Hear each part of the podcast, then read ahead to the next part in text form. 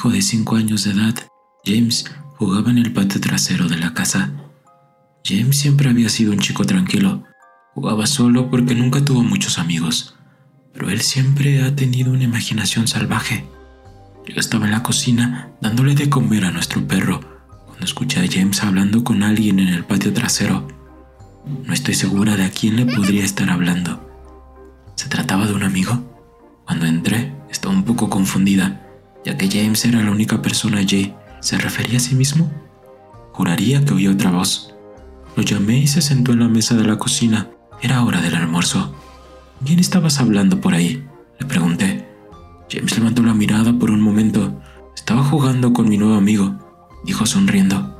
¿Tu amigo tiene nombre? ¿Por qué no le preguntas si quiere comer con nosotros?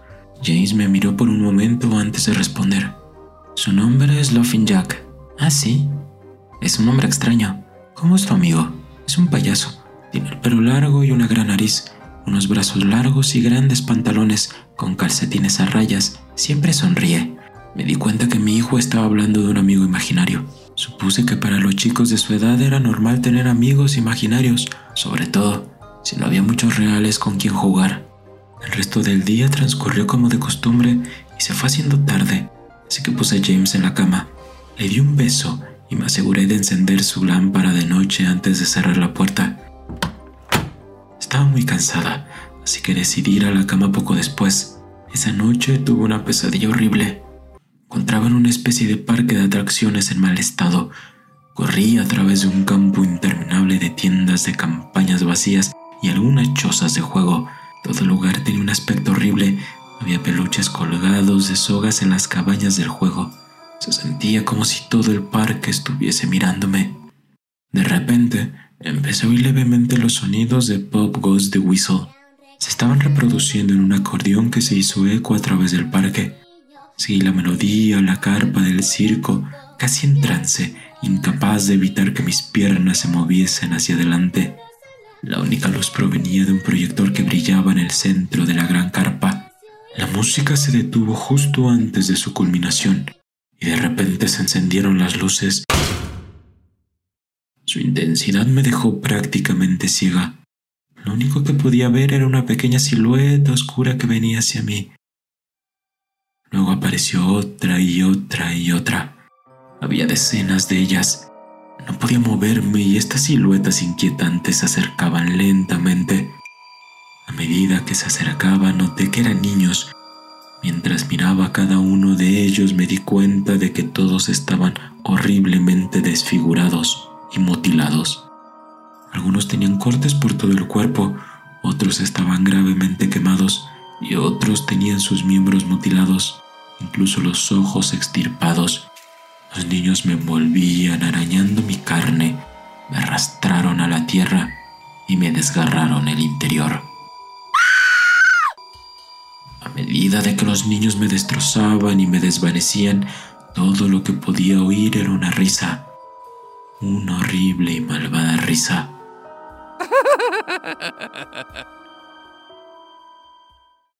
Me desperté sudando. Noté que algunas de las figuras de acción de James me miraban a la cara desde mi mesita de noche. Suspiré. James probablemente se había despertado temprano y puso sus juguetes ahí. Recogí los juguetes y me dirigí a la habitación de James. Sin embargo, cuando abrí la puerta, él estaba profundamente dormido. Me encogí de hombros, coloqué los juguetes de nuevo en su caja y me dirigí a preparar el desayuno. Decidí preguntarle a James sobre los juguetes cuando despertó. Sus ojos alzaron hacia mí por un momento y rápidamente miró hacia abajo. Luffin Jack lo hizo. Un poco enojada le respondí. Bueno, dile a Jack que mantenga sus juguetes en tu habitación. James asintió y terminó su desayuno. Luego decidió ir a jugar al patio trasero. Fui a relajarme a la sala y me quedé dormida. Al despertar un par de horas después, me dije a mí misma, Mierda, tengo que ver a James. Estaba preocupada. Habían pasado más de dos horas sin saber de él. Fui al patio trasero, pero James no estaba ahí. Estaba muy nerviosa, así que gritando comencé a llamarlo. En ese momento oí una pequeña risa proveniente del patio trasero. Salí corriendo por la puerta hacia el frente de la casa. James estaba sentado en la acera. Di un suspiro de alivio y me acerqué a él. James, ¿cuántas veces te he dicho que te quedaras en el patio trasero? Espera, ¿qué estás comiendo? Jane me miró y luego se metió la mano en el bolsillo. Sacó muchos caramelos de todos los colores. Eso me puso aún más nerviosa. James, ¿quién te dio los dulces? James, por favor, dile a mamá quién te dio los dulces. Loffin Jack me los dio. Mi corazón se hundió. Me arrodillé a mirarlo a los ojos. James, he tenido suficiente de este Laughing Jack. Él no es real. Esto es importante, James. Necesito saber quién te dio esos caramelos.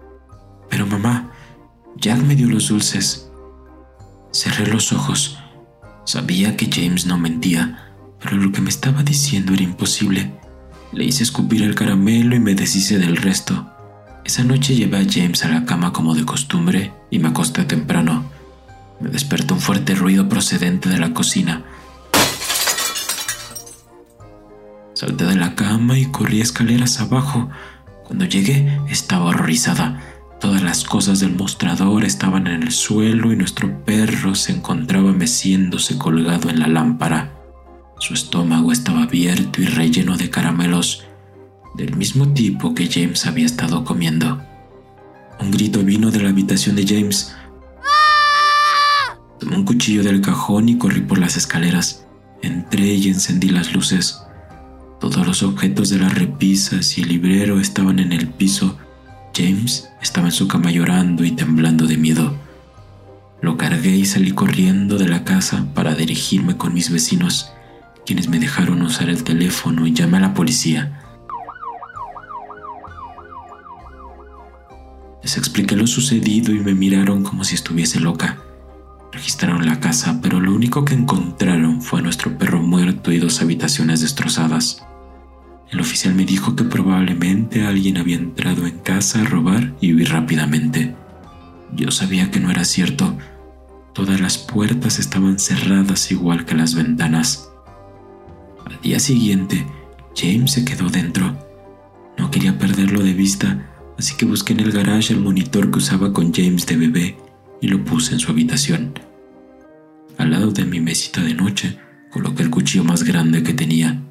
Amigo imaginario no, no voy a dejar que nada ni nadie dañe a mi hijo. Cuando fui a dormir a James, él tenía mucho miedo.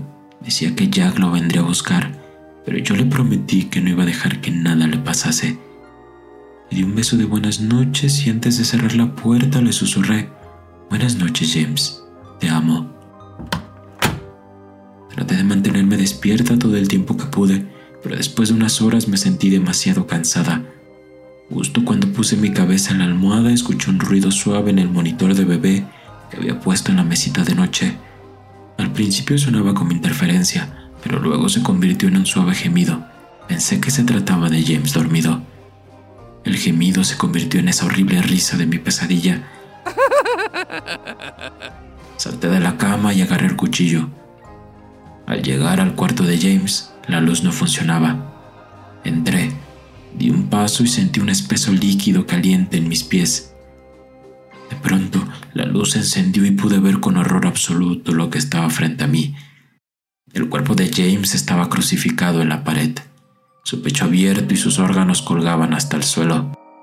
Le habían extirpado los ojos la lengua y la mayoría de los dientes. Mis ojos se inundaron de lágrimas. Entonces oí un suave gemido. Grité desesperada. James seguía con vida. Corrí fuera del cuarto y vomité en el suelo, pero fue interrumpida por una carcajada grotesca que venía detrás de mí. Al girarme, desde la sombra surgió el demonio responsable de todo este horror. Era Laughing Jack. Su piel blanca y su cabello negro colgaba hasta sus hombros. Tenía penetrantes ojos blancos rodeados por anillos de color negro oscuro y unas despeinadas plumas en los hombros. Su sonrisa torcida reveló una hilera de dientes blancos afilados. Su piel lucía de goma o plástico. Vestía un traje negro y blanco irregular como un payaso con camisa de manga larga y calcetines a rayas. Su cuerpo era grotesco, sus largos brazos colgando más allá de su cintura le daban un aspecto casi sin hueso, como un muñeco de trapo. Dejó escapar una risa repugnante como para hacerme saber que estaba contento con mi reacción a su trabajo. Caminó hacia James y comenzó a reír aún más. Corrí por el cuchillo y lo apuñalé, pero tan pronto como el cuchillo le tocó, desapareció en una nube de humo negro. El cuchillo fue directo hacia James y le perforó el corazón, salpicando de sangre caliente mi cara. Inmediatamente caí de rodillas. Las sirenas escuchaban a la distancia y lo único que repetía era, lo siento. La policía no tardó en llegar para encontrarme frente al cuerpo de James. El juicio fue corto. Me culparon del asesinato de mi hijo y fui directo al hospital psiquiátrico. Es aquí donde he estado los últimos dos meses. Ahora son las 3 de la mañana y alguien está tocando Pop with the Whistle fuera de mi ventana. Si llegaste hasta aquí, debo agradecerte y pedirte que le des like al video y te suscribas al canal. Subo contenido nuevo cada semana y en redes sociales me puedes seguir para más. Los links están en la descripción. Yo soy Dan y espero que nada ni nadie te visite esta noche.